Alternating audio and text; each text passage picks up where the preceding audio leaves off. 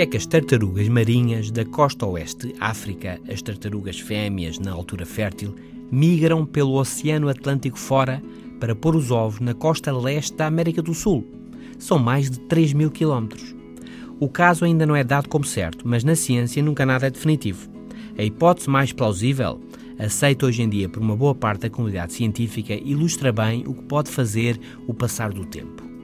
As tartarugas são animais pré-históricos e conta Daniel Dennett, um dos mais influentes filósofos norte-americanos vivos, que a travessia atlântica de milhares de quilómetros das tartarugas deverá ter-se iniciado quando o supercontinente Gondwana, origem de todos os continentes do hemisfério sul, se começou a dividir há 130 milhões de anos.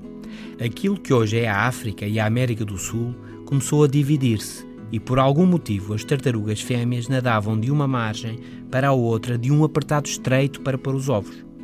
Ano após ano, o estreito alargava-se, escassos centímetros, e a travessia era um pouco mais longa. Mas como notar? Como o notar de geração em geração, um ou dois centímetros por ano? E aconteceu.